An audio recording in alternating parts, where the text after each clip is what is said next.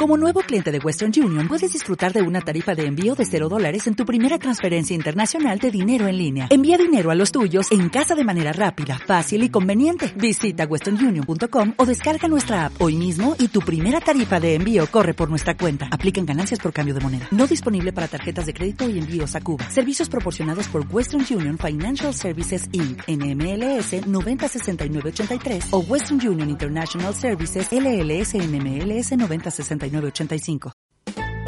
Chicho es un canijo, un canijo pequeñito que llega muy alto para hacer un buen tapón. Chicho, chicho, un terremoto que destroza todo.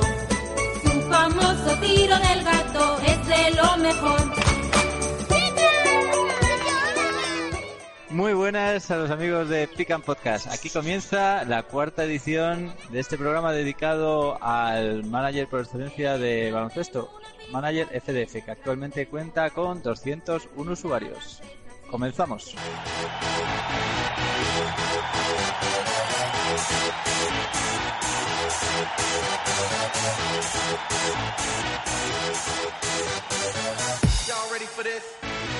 Y esta semana, como siempre, tenemos a Silar y a Sergifa que nos van a resumir la actualidad de esta semana, de estas últimas jornadas en Manager FDF.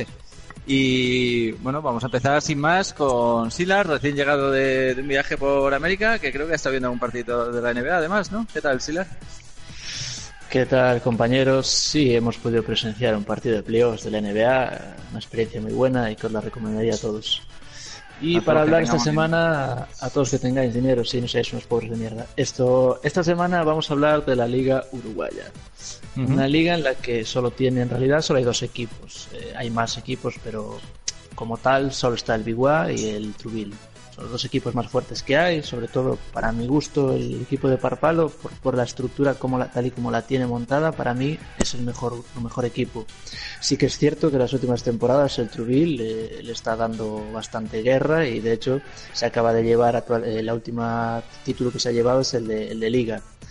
Eh, actualmente ambos equipos están disputando la primera posición en, sus, en su liga, ya que los dos tienen 11 victorias y la próxima jornada, eh, si mal no recuerdo, van a, van a disputar el partido entre ellos. Entonces, bueno, ahí veremos quién se distancia en la liga, ¿no? Y como decía, eh, el Bigua, o Bigua, ya nos dirá Parpalo cómo se pronuncia bien, yo la verdad es que lo ignoro, tiene una masa social de más de 220.000 eh, seguidores, eh, lo cual es una cifra bastante importante. Eh, yo no soy, yo llevo también desde el principio del juego como él, con el Panathinaikos y no he conseguido llegar a esas cifras.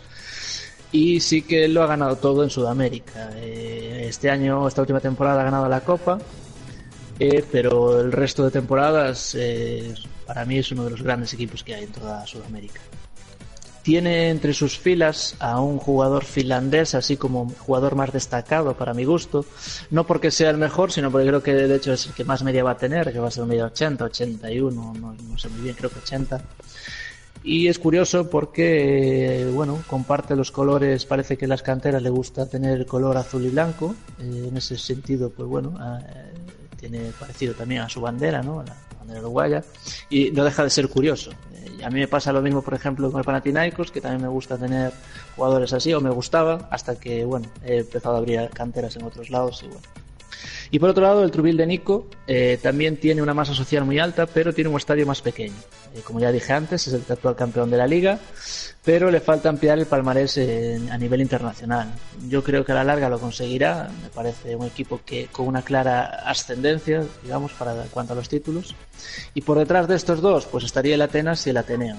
Sin más, equipos peleones, pero bueno, yo creo que no van, no van a disputarle títulos a estos dos grandes bichos de la liga uruguaya.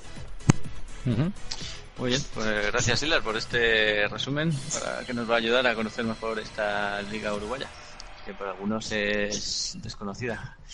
Y, y en Europa nos vamos a centrar esta semana en la liga italiana, otra liga también eh, bastante competida y que no está entre las grandes de Europa, pero que sí que sí que llama mucho la atención de algunos managers. Y bueno, para ello tenemos a Sergifa.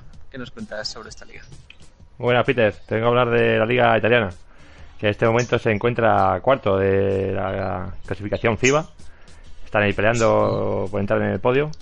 Y ocurre igual que, que en Uruguay, que aquí todos los años se disputan entre dos, entre dos equipos, entre el Olimpia Milano de, Pausa y el Trento de Javier Molinés, que han estado hasta estos últimos siete años, han estado eh, ganando un equipo la liga, el Trento, y luego el Olimpia, el Trento, sí, eh, intercalándose, hasta que este año le tocaba el Olimpia y así lo hizo.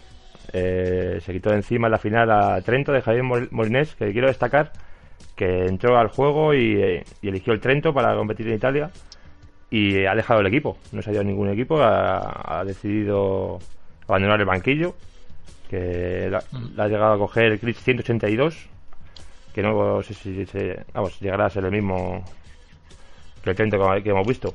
Y destacar el, la lucha que hubo en el octavo, en el octavo, en la octava plaza la temporada pasada para coger el playoff que hasta la última jornada estuvieron disputando, disputando el puesto Venecia, Brindisi y Berlino.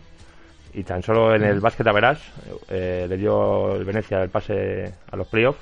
Que el Venecia consiguió su primer título también este año. Eh, se llevó la Copa de, Italia ante el Olimpia de Milano, 68 a 64. El Olimpia Milano que también se llevó la liga ante el Trento, como ya hemos dicho. Y, nada, y se ha quedado el, el pausa solo Jaime Molinés ha abandonado la liga, se ha quedado solo y, a ver cómo se le da este año. Lleva cuatro temporadas seguidas ganando la liga, la liga regular. Luego empleó, ya te digo que ha ido con el Trento intercambiando las ligas. Y así alza su cuarto título de liga. Lleva, tiene tres copas, el Olimpia de Milano y cuatro ligas. Y eh, los, el traspaso que ya dijimos en épocas anteriores, el de, que cogió de los 110 millones del Real Madrid, he visto que se os ha gastado en, en dos en dos fichajes, uno de 70 millones, un ala alemán de 20 años y en un alero de 18 años, un al Raúl que te puede tirar triples, eh, mates de dos por 50 millones. Y nada, la liga para Europa League han ido este año el Olimpia de Milano, el Trento que ha cambiado de, manager, junto a Caserta y Eurocup eh, destacar que ha ido el Venecia, el Cantú y el Dinamo de Sasauri, que aún sigue esperando que un manager se apodere de, del equipo. Y nada, el, reseñar la salida del manager del Trento, que, que es el único que tiene una Copa Europea, tiene una Eurocup para, para Italia. Y a ver cómo le funciona ahora a nuestro amigo Chris 182. Bueno, pues lo veremos en las próximas semanas. Hablaremos, por supuesto, de, cómo va la liga italiana de aquí en adelante. Y nada, pasamos ya a repasar eh, las competiciones europeas, que desde el anterior podcast hasta ahora ya por fin han comenzado, bueno, competiciones europeas y americanas, que luego se nos enfadan por allá abajo. Y, y nada, competiciones que ya han empezado, no van muchos partidos, van tres jornadas solo en cada grupo, pero bueno, ya con sorpresa en algunas en algunos de ellos. Eh, por ejemplo, en la Euroliga, Silar, eh, ¿qué te está pareciendo este, este comienzo y la, cómo han quedado conformados los grupos? Mm, bueno, eh, la Euroliga, como siempre, la competición más dura que hay a nivel internacional, por lo menos en Europa, en Sudamérica pues tienen la suya. Y hay sorpresas, eh, hay una sorpresa que no es tanto sorpresa, sino porque bueno, el juego está configurado así y ha tocado en el mismo grupo al Lokomotiv Kuban y al Krasny Oktiavir.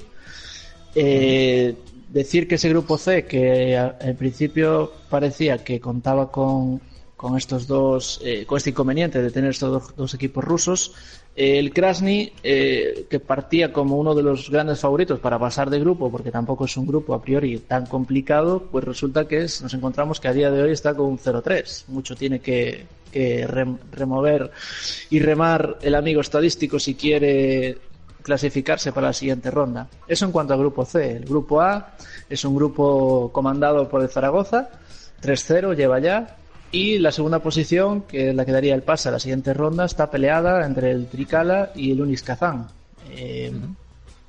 2-1 eh, van ahora mismo esos dos equipos, pero bueno, tampoco hay que hay que distraerse tanto porque aquí un 3-0 se puede levantar, no, no hay tampoco mayor drama.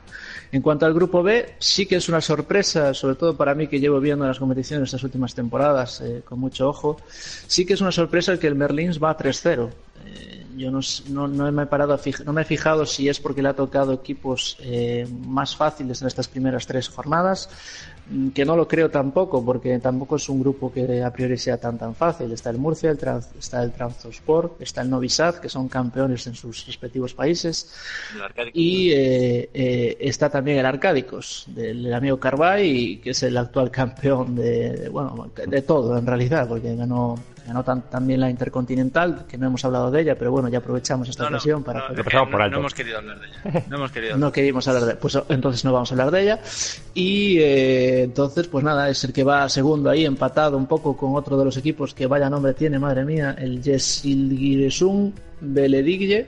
No, no lo conozco, la verdad. Para mí es una, es una sorpresa que ese nombre salga ahí. Seguro que tendrá un buen equipo, no, no lo sé y está ahí peleando entonces con el Arcádicos, ¿no? Pero ya digo, tres partidos todavía no se puede decir nada. En cuanto al grupo D, que es el grupo que, que me afecta a mí y que le afecta a toda la comunidad CFDF, porque está el Panathinaikos y está Show en juego, y es un grupo dominado por el Olimpia de Milano de pausa, que va ganando 3-0, equipo intratable. A mí es uno de, uno de mis equipos favoritos del juego. Y después estamos ahí con un 2-1, tres grandes bichos que, bueno, el grupo de la muerte, por así decirlo, y el Asbel y el USAC Sportif para mí son dos grandes bestias que, a ver cómo vamos a hacer porque solo hay plaza para uno y, aquí hay, hay cuatro grandes. No quiero faltar el respeto a los otros dos rivales, pero bueno, van 0-3 y bueno, estamos ahí. Y nada más, nada más que comentar. Muy bien, vale, pues buen repaso de lo poquito que llevamos de Euroliga y vamos a hacer lo mismo con la Eurocup. Así que cuéntanos, ¿cómo, cómo va de momento?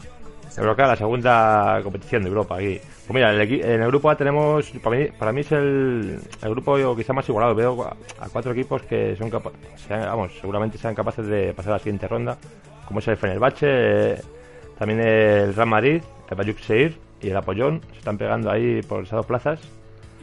Y por el momento, tres jornadas, Fenerbahce 3-0 y a ver qué pasa con lo que resta. En el grupo B tenemos la excepción, la excepción con el 0-3 inicial de, de Laek de Atenas y liderando, liderando el grupo está, que ya he mencionado, el, equipo italiano, el Cantú, que ha llegado ahí, va tercero sumando coeficiente para Italia. Y en el grupo C, eh, destacar el 1-2 que va, va con Oibos, el equipo griego, que parece que le ha costado arrancar este año para, pasar a la siguiente ronda. Y el, y el Sloboda, Ucice, con el 3-0, poca diferencia de Averas, eso significa que está bastante igualado el grupo C. Y el grupo D, nada, el Basketball eh, 0-3 se está haciendo cuesta arriba. El equipo italiano que hemos antes mencionado que está esperando manager, bot, va 1-2, ha ganado un partido, está ahí, aún hay tiempo para conseguir el sueño del pase. Y el Krasny 3-0 arrasando, vamos, en el grupo D. Yo creo que tiene prácticamente el pase decidido. Muy bien. Vale, y para, bueno, voy a hablar yo, voy a, comentar un poquito también cómo van en América, tanto la Liga de las Américas como, la Copa Sudamericana. Y bueno, me voy a detener un poquito más en la competición más importante de la Liga de las Américas. Voy a hacer un pequeño resumen rápido. En el grupo B, la verdad, un grupo, bueno, eh, variopinto, dispar. Eh, de momento lo encabezan Lechugueros con tres victorias, cero derrotas, seguido por Municipal de Quilicura, para mí el favorito, y Trotamundos con dos victorias y una derrota. Eh, luego por ahí están los titanes de Morovía y Piñeiros, pero bueno, en principio yo creo que entre estos tres primeros eh, se van a jugar el pase. El grupo C, eh, para mí el grupo en principio, bueno, no te, bueno, más igualado, sí, podríamos decir hoy por hoy, pero creo que hay un grupillo un poquito más difícil. Pero el grupo C está encabezado por Marinos, que va a 3-0, y seguido por Atléticos, Trouville y Guerreros de Bogotá, que van, que van 2-1. Aquí yo creo que Trouville es vamos, es uno de los favoritos para, para pasar de ronda, aunque ya te digo, tiene un grupo con Atléticos y Marinos eh, un poquillo complicado. El grupo D, eh, bueno, ahí se han juntado también unos cuantos de los llamados a, luchar por el título. Y ahora mismo el que lo encabeza es el Mets de Puerto Rico con un 3-0 que está dejando claro que este año sí, no quiere que le pase como el año pasado, que acabó en Copa Sudamericana. Y, va líder, eh, sin dejar resquicio a la duda. seguido de los gigantes de Guayana, que llevan dos victorias y una derrota, y Flamengo. Ahí destacar que de, momento han empezado bastante mal el Bahía Basket y el Universidad de Concepción, el actual campeón, que solo lleva una victoria y, bueno, lo tiene de momento complicado para, para, pasar de ronda. Y me detengo un poquito más en el grupo A, para mí el grupo de la muerte, donde se han juntado bastantes equipos buenos y que yo creo que de momento está siendo una sorpresa porque equipos como Liceo Mixto o Bigua o Alcones de Cúcuta, que yo creía que iban a estar arriba luchando, eh, están ocupando las últimas plazas. Y los que están liderando son el Estudiantes de, de Argentina y el Soles de México, un equipo que dirige Chihuahua que bueno, yo cuando me pongo a ver la plantilla que tiene y tal, la verdad que no le daba ninguna chance de, pasar de ronda, pero ahí está, ahora mismo segundo, con dos victorias y solo una derrota y, luchando para pasar de ronda. Y luego ya, pasando a la otra competición en importancia de América, la Copa Sudamericana, pues bueno, también de momento yo creo que aquí hay menos sorpresas. En el grupo A, Gallitos y las Ánimas de Chile están primeros de su grupo, que desde mi punto de vista es lo que todo el mundo esperaba. Hay otros equipos ahí como Bucaneros, San Martín, Huracanes, que bueno, pueden intentarlo, pero realmente yo creo que no van a pasar los dos que ahora mismo con las primeras plazas. El grupo B eh, Ateneo, que habéis hablado antes de él, está Osorno de, Chile, que bueno, le conozco un poquito más y yo esperaba que estuviese más arriba, pero es verdad que tanto en competición europea como en liga está bastante mal. No sé qué ha pasado, no he investigado bien, no he hablado con él, la verdad tampoco, pero lleva cero victorias, tres derrotas y en liga está parecido, no está ni mucho menos entre los primeros puestos. Y los primeros puestos de este grupo B lo utilizan, lo, lo, ocupan los indios de, de Canovanas y el Limeira dos equipos que, bueno, en principio no deberían de estar hechos para ir mucho más lejos en esa competición, creo yo. Grupo C lo ocupan los primeros puestos el Brasilia con tres victorias y cero derrotas, los Piratas de Quebradillas con dos victorias y una derrota, y por ahí cerca pues también está el Deportivo Valdivia, el Malvin o el Deportivo Táchira. Y en el grupo D, pues nada, yo creo que el grupo más flojillo eh, hoy por hoy de esa competición que va liderando el grupo Gimnasia de Indayo y el Montevideo. Cada uno con tres victorias y, y luego, bueno, pues otros equipos que están luchando por ahí, este el Olímpico, los Cimarrones o, el Once Caldas de, Paraguay, que siempre ocupa, eh, siempre participa en estas competiciones, aunque no logra llegar mucho más lejos. Y bueno, hasta aquí el repaso, tanto de las ligas europeas, un poquito extenso al final, eh, no, son muchos, al ser la primera jornada, bueno, la, primer podcast en el que hablamos de, esas competiciones que os hemos repasado un poquito. Eh, todo como han quedado conformados los grupos, pero vamos, a partir de ahora pues ya veremos simplemente mm, las opciones de los favoritos y los que pasan de ronda y haremos esto un poquito más, más ágil. Y bueno, la verdad que como no nos ha quedado mucho tiempo, mm, o nos ha quitado mucho tiempo esto, vamos a dejar yo creo la NBA para, para la semana siguiente, a ver si nuestro experto en NBA, Juanjo, puede puede volver a estar con nosotros y comentarnos un poquito cómo va cómo va la competición en, la Liga de Estados Unidos. Eh, así que como dejamos la NBA a un lado y para ganar tiempo, yo creo que sin pausa, si os parece bien, si le el Gifa, presentamos a nuestro invitado de la jornada, invitado sorpresa. Que dale, dale. ¿Quién será? ¿Quién será? Que, no, que todavía no saben quién es. ¿Será? ¿Quién será? si no ha emitido ningún insulto es es difícil que sepan quién es. Así que mm, vamos a presentarlo ya y que empiece a soltar por la boca todo lo que lleva aguantándose este rato. Muy buenas, eh, RL Parpal, ¿cómo estás? Muchas gracias por la invitación, manga de putos. ahora sí, ahora sí, la gente ya cree que eres tú. Eh, nada, te hemos invitado más que nada, bueno, más que nada no, por muchas cosas, pero primero para que nos cuentes un poquito, eh, bueno, tu liga, ya ha hablado antes Silar de ella, un ratillo, para que nos cuentes tu opinión sobre la liga, tu paso por la competición de la Liga de las Américas, que de momento, como hemos hablado, no está siendo, imagino, como esperabas, y, nada, y algunas preguntillas más que te irán haciendo Silar y Sergio, que nos puedes contar así de inicio. Bueno, pues la Liga Uruguaya es una liga que, como ustedes dijeron, es más amateur que profesional. Hay muy pocos equipos que cumplen los requisitos para ser profesionales, como mucho seis. Pero eso no quita que sea una liga bastante difícil, ya que son seis clubes que cada vez se refuerzan más y, y le ponen las cosas más complicadas a los dos más grandes que son Truville y Bigua. Y con respecto a la Liga de las Américas, pues sí, vi- viene siendo una temporada para el olvido. Eh, no, no, no nos están saliendo las cosas como, como hemos pensado. Tampoco a los, a los tres favoritos, que éramos Liceo Mixto y Halcones de Cúcuta, creo que nos estamos llevando una gran sorpresa de los de otros clubes que no que nunca nos imaginábamos que iban a ser tan fuertes ahora. Mm. Bi- Biguá, has dicho, ¿no? ¿He entendido? Biguá, ¿se pronuncia tu equipo? Igual, sí. Biguá. Igual, igual, sí. Vale, veo que tienes aquí, ya eres, eres- eres propietario del equipo, tienes 356 acciones. Eres presidente. Soy el, soy el presidente, sí, fue una de mis primeras misiones en el juego para poder trabajar tranquilo y que no me despidieran. Ajá, Porque y si no, ya a los dos años estaría fuera. Ahora tienes tu social y todo. Eh, tenía una pregunta para ti. En tu club social, eh, es puntual a pagarte las mensualidades mes tras mes en, tu, en el club social que le tienes metido.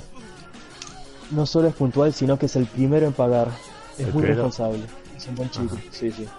Ajá. Eh, El último en pagar es Juanjo siempre. Entonces pagaré, ¿no? Bueno, eh, quería hacerte. Quería que contases así un poquito tu secreto en la masa social. ¿Cómo eres capaz de. De hacer que tengas tanta masa social? ¿Cuál sido tu truco? Pues mi truco con la masa social es sencillo. Cada turno, cada vez que termine una captación, poner otra, sin parar. No, no, no dejar que pasen turnos sin captar aficionados, creo que es de lo más importante y nos genera muchos be- beneficios a los clubes. O sea, siempre has gastado siempre, ¿no? también No has parado de hay- nunca. Exactamente. Ajá. Nunca, jamás. Eso fue algo que siempre lo, lo he invertido y, y me ha ayudado mucho. Controlando, y después ¿no? también La- hay otras. ¿Cómo? sí. No, decía eh, que cuando gastabas co- controlabas la barra, ¿no? De los de los más jóvenes y de los adultos. O como así. Si vas alternando las, eh, las las voy alternando y al momento que por ejemplo se vayan a vencer contratos de patrocinadores ahí me enfoco más en la clase alta Ajá. que son los que nos generan un beneficio más al momento de contratarlos. Bueno, ¿y qué, qué opinas, qué opinas de, de- de uno de los jugadores más queridos por toda la comunidad FDF? ¿Tú crees que Shaw tendría cabida en la Liga de Uruguay? ¿Crees que en Sudamérica sería el jugador más importante? ¿Qué opinas? pues sin dudas es un tremendo jugador de clase mundial lo pondría en el top 3 del juego sin lugar a dudas y yo creo que es un jugador que no solo no solo en Uruguay sino que en toda América sería el mejor y marcaría una diferencia para el equipo en el que jugara sería como un Messi jugando en Argentina Como Luis Suárez en Uruguay, ¿no? exactamente ¿Tenéis top 3 de cada Y- uno de los mejores jugadores o qué? Yo no tengo ningún, ningún ningún top.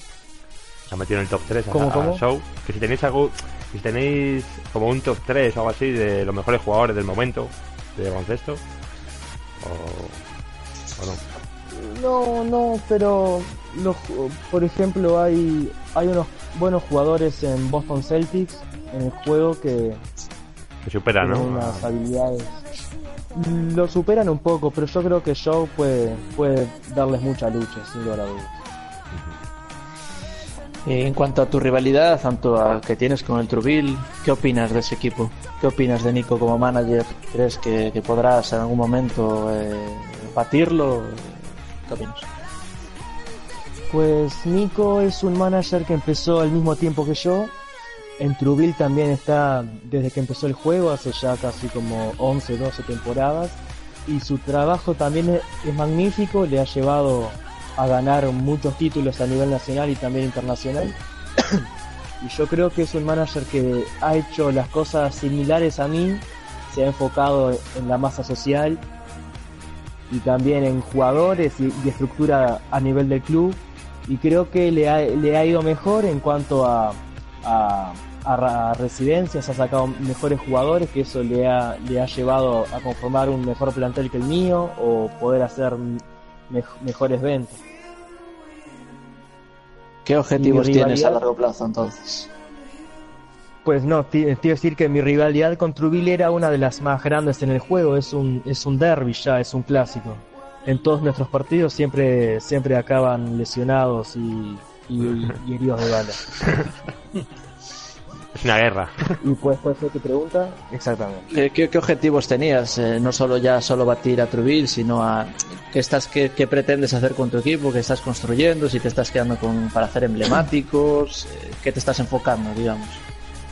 Pues en mi equipo sí, me estoy enfocando en los emblemáticos, más que nada, eso nos ha llevado a debilitarnos un poco a nivel de jugadores, pero en este momento estoy cosechando más o menos 18 jugadores emblemáticos que estoy seguro que a largo plazo nos van a ayudar mucho para sacar futuros dopados, mejorar más la masa social o darle confianza al entrenador. Igual te arrastra un poco, ¿no? Debe llevar una, un título de liga las últimas 7 u 8. Está comiendo tostada un poco el estoy viendo. Exactamente, creo que este es el momento de Truville, como fue el mío al principio del juego. Truville ahora se ha hecho muy fuerte y, y como yo te dije, me está pasando factura el hecho de, de quedarme con jugadores que quizás no sean muy buenos como los de Truville, pero yo los espero para que sean emblemáticos. Veo que tienes cuatro ligas, tres copas, una, una sudamericana, una liga de las Américas. Tienes, tienes, todo, macho. Eh, ¿Has pensado en cambiar de aires o ya que tú tienes el equipo ya comprado, moverte a, sé. Estados Unidos, Europa? Yo quisiera en un futuro ir a la NBA, ya que es bastante distinta al resto de las ligas y quisiera pro- eh, probarla a ver cómo es. Pero eso pasará en un largo plazo, ya que como tú dijiste, he comprado el club y, y todavía estamos en un proceso para, para seguir haciéndolo más fuerte. ¿Y no te gustaría probar la Liga de Puerto Rico? Puerto Rico, ¿qué es eso? Puerto Rico no existe, lo sabe todo el mundo. No, no sé qué, no sé qué significa eso. Bueno, oye, os voy a cortar porque hoy, bueno, algunos lo saben ya, hoy estamos haciendo un podcast diferente, aparte de lo que hacemos siempre, grabar con los invitados y las noticias. Hoy eh, lo estamos eh, emitiendo también en directo, aparte de la edición que vamos a hacer a posteriori, obviamente, eh, ya con las musiquitas que siempre eligen aquí Sila y Sergifa y bueno, con nuestras cosas. Y quitando, quitando tus periquitos de fondo también. No, los periquitos es un signo de que el programa va bien. El día que no se oiga los periquitos es que está fallando el audio. Así que no, es como los canarios en las minas. Si se muere el canario es que no va, pues esto es parecido. Eh, así que nada, como hoy estamos emitiendo en directo, no me cortéis, coño, que, que me lío. Eh, tenemos gente que nos está haciendo preguntas. Bueno, que os están haciendo preguntas, así que me voy a dedicar a, a haceroslas a vosotros y la Sergifa y también a, a nuestro invitado, por supuesto y, y para que se las contestéis, ¿vale? Así que vamos Adelante. a ello.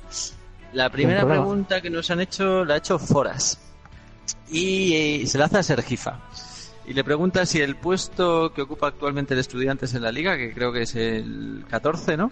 El decimocuarto El Estudiantes es el de España, el mío. tabla. Sí, el tuyo. Sí, Eh, si esa posición que ocupas actualmente es un fracaso. 14. Que sí, bueno, fracaso, la liga acaba de comenzar. Teniendo en cuenta que arrastra una, una, una plantilla, la mayor parte de los jugadores, con falta de experiencia, yo creo que esta temporada aún no es la, que, la del arranque. Para la temporada que viene, vamos a ver, vamos, yo aún así creo que quedan muchas jornadas.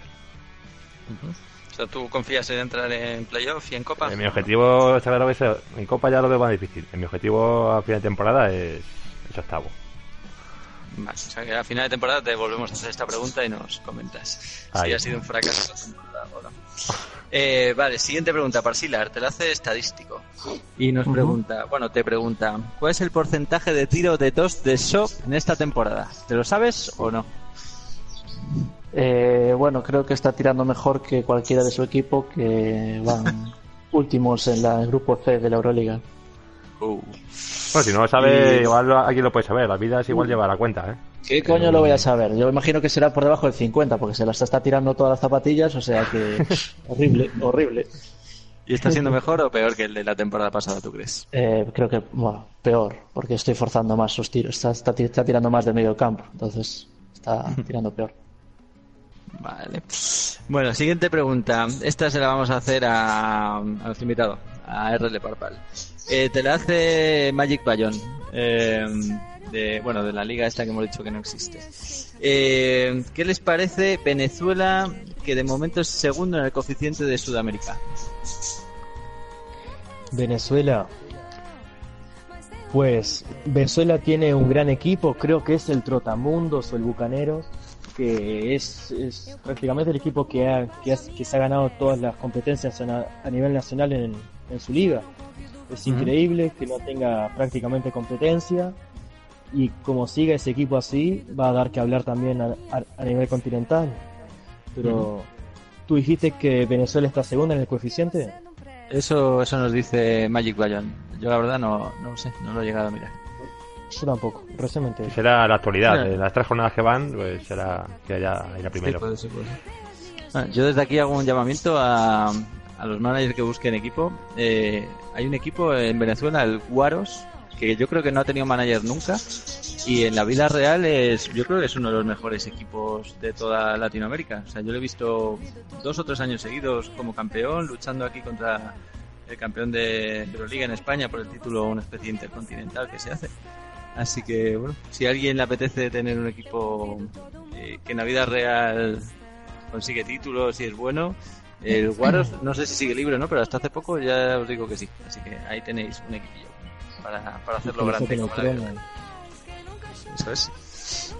Y a ver, otra preguntita. Esta para los tres. Os la hace Carvay. Os dice, mojaros. eh, haced, vamos a hacerte una porra con los dos equipos que van a pasar en el grupo de la muerte de la Euroliga. Lo que no sé cuál es el grupo de la muerte Oh. para él, pero bueno, para vosotros cuál es. Mm, no sé, pero podemos decir de los cuatro grupos, tampoco nos llevaría tanto, ¿no? Mm, No, venga, como veáis. El Los cuatro grupos, en Euroliga eh, es Silas. ¿Por qué que ser el grupo de la, el grupo de la muerte? Hombre, el grupo de la muerte, no sé, es que uf, el B o el C, el D, el D, el D, imagino. El D está el Olimpia de Milano, Panathinaikos, el Asbel y el USAC Sportif. O sea, para mí son cuatro bestias. Yo creo que se refería al suyo, pero bueno, puede ser que, que se refiera a ese. Eh, Bueno, del D, venga. Del D. No, no, no, hacemos de todos, del A, B y C, Vale, D vale. y ya quedan, quedan todos contentos. Venga, pues grupo A. ¿Cuál creéis que, qué dos equipos creéis que pasan a la siguiente ronda? Eh, ahora, por si no está, si no lo sabéis, eh, ahora mismo van Zaragoza y Tricala. Eh, luego está también el Unix Kazán, el Caserta, así como más importantes. ¿Cómo no lo vamos a saber, hombre? Somos expertos en esto. Mm, no lo sé ni yo. Eh, ahora porque lo estoy viendo en la, en la aplicación, ¿sí, no? Sí, sí, yo también lo tengo abierto ya. Bueno, pues venga, empiezo yo. Eh, yo creo que va a pasar el Zaragoza y el Tricala. venga. Venga, Sergi Fan, Yo coincido. Zaragoza y Tricala. Parpal. Coincido, Zaragoza y Tricala. Vale, pues yo digo Tricala y Unix Kazan. Grupo B. A ver si. Eh, está el Merlins, eh, el equipo que tiene a bestias de media 80. Está el Arcádicos, actual campeón de la Euroliga. Son los dos eh, equipos más fuertes eh, que están ahí en cabeza. Y luego está uno de nombre impronunciable, que tampoco voy a pronunciar ahora. Está un equipo de Murcia y el Trabzonspor con una victoria. Luego está el Navisat, que tiene un 0-3, que bueno, le va a costar clasificarse. ¿Qué opináis? Yo digo que va a pasar el, el Merlins y el Arcádicos. Y yo también. Exactamente. Yo también coincido. Merlins y Arcádicos. qué novedad, Está qué claro. novedad. Los cuatro, venga, los cuatro. En el mismo grupo, yo son muy favoritos. Pues venga, Vale. pasamos al C. En el C están dos equipos rusos, el Lokomotiv y el Krasny. Y luego rusos en el están... mismo grupo, esto debería estar prohibido, ¿no? Sí, sí, sí. Yo creo que, hombre, para mí el favorito de este grupo es el Krasny y Oktiavir, la verdad. Eh, va un 0-3, pero bueno, yo creo que va a remontar. Y luego estaría el Lokomotiv Kuban. Yo creo que son esos dos rusos los que van a pasar. Vale. ¿Vosotros qué opináis? Yo creo que va, va a pasar el Lokomotiv como primero. Segundo le voy a meter la fichita, la confiar en, en, en el Trento. Pues para mí pasa el Trento y el Krasny Oskitar. ¿Cómo se pronuncia? bueno, eso. El que va último. Vale, yo estoy con remontada. Sergio. El Trento y el Lokomotiv. Y Bueno, y ahora va el grupo al- de... El grupo El de, grupo sí. D, el grupo que creo que es el de la muerte, sí, Carvaya aquí lo acaba de, de confirmar. Eh, está el Olimpia Milano, Panathinaikos, Asbel, el USAC el Alba de Berlín y el Fuenlabrada. Yo creo que vamos a pasar el Panathinaikos y el USAC Sportif. Me la voy a jugar, aunque el, Olimpia de Milano vaya 3-0. He visto que ha jugado contra los dos últimos. Entonces, bueno, yo confío en, en los turcos y en mi equipo. Yo Pues me gusta mucho el USAC, ¿eh? El Alba Berlín y Fuenlabrada. Ahora Berlín verdad. Yo creo que el equipo de Fichas, Alfuenlabrada, ¿no? obvio. Yo creo que el equipo de Umi y el USAC va a estar muy, muy, muy cerca. Puede que pase, pero yo, creo que va a pasar eh, Panathinaikos y el Olimpia Milano, que se ha, re- se ha reformado, se ha reformado, se ha reforzado muy bien. Ha fichado una escolta de 81 ahora por 60 millones. Panathinaikos y Olimpia. Yo confío en el Billerben, siempre confío en él. Y en el Panathinaikos. Y nada, una última pregunta que nos acaban de hacer, así de... Bueno, espérate, que nos están haciendo No, más. pero bueno, una, están una más, que se, nos, bombardeando. que se nos acaba el tiempo. Eh, nos pregunta Juanjo, que debería estar aquí hablando de la NBA, pero en cambio está en Discord eh, escribiendo. Pero bueno, eh, nos pregunta que digáis cada uno quién creéis que es el mejor manager de Europa, el, manejo- el mejor manager de Sudamérica y el mejor de la NBA. Oh, Oh yeah. Me Yo me pido el último por yo un minutito y lo tengo. Bueno, del, No, de no, Europa, Hay que improvisar. de Europa yo me decanto por por Carvay. Hay un grupo así de manager que están arriba, por decir uno Carvay. ¿Vale? ¿De Europa vosotros? Eh, Europa. yo. Bueno, no, a ver qué diga, que diga Parpal. Pues para mí el, el mejor de Europa es Silar. Es muy guapo. Confío en él. Vale. Eh, Silar. Eh, Jali- Halilovic Halilovic cuenta. Está en Europa, ¿no? Está en Europa, sí, Por sí. supuesto. Eh, para mí. Halilovic. Vale, muy bien.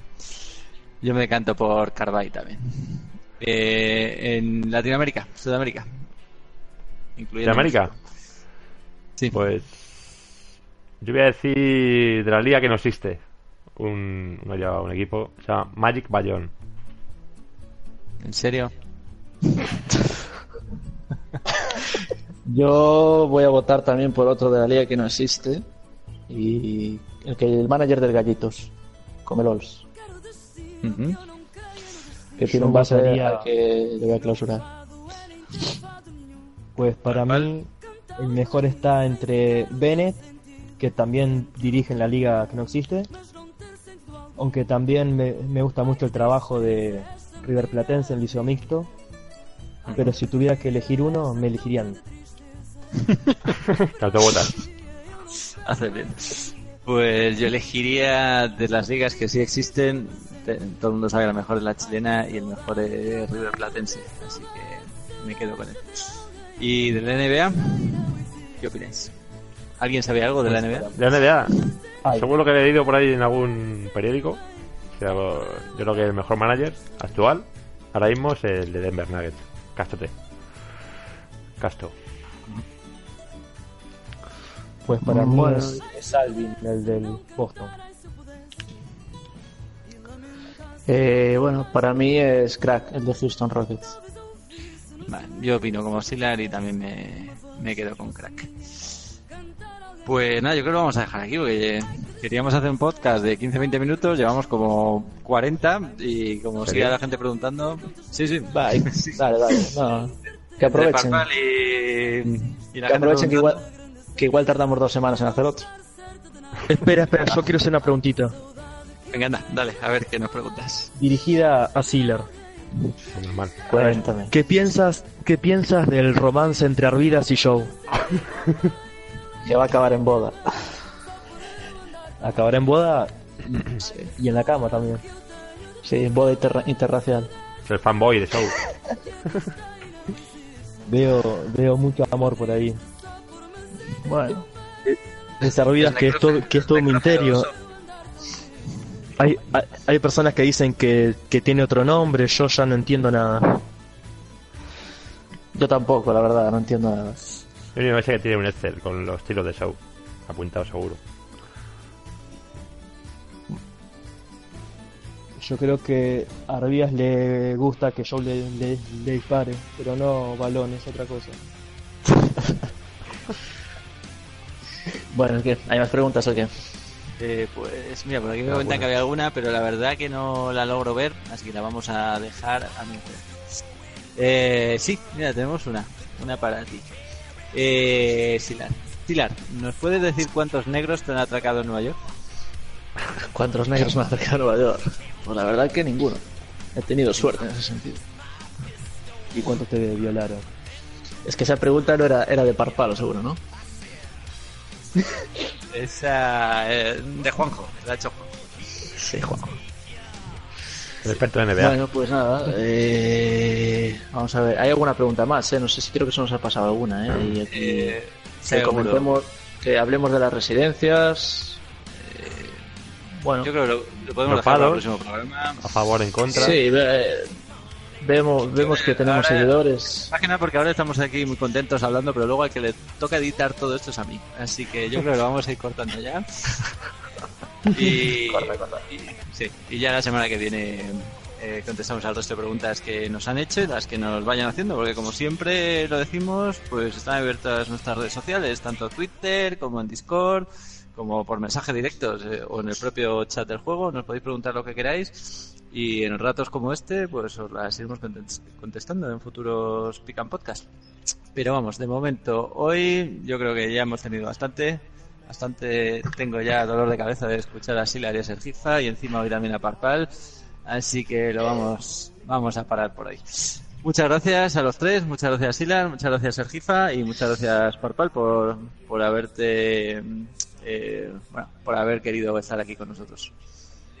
Gracias. Muchas gracias. Hasta luego. Bueno, pues nada, un saludo a todos, muchas gracias. eh, y nada, la semana que viene, si Silar se digna aparecer, Bueno, no, no, no, no prometas nada porque no, No, sabemos no, si la semana que viene.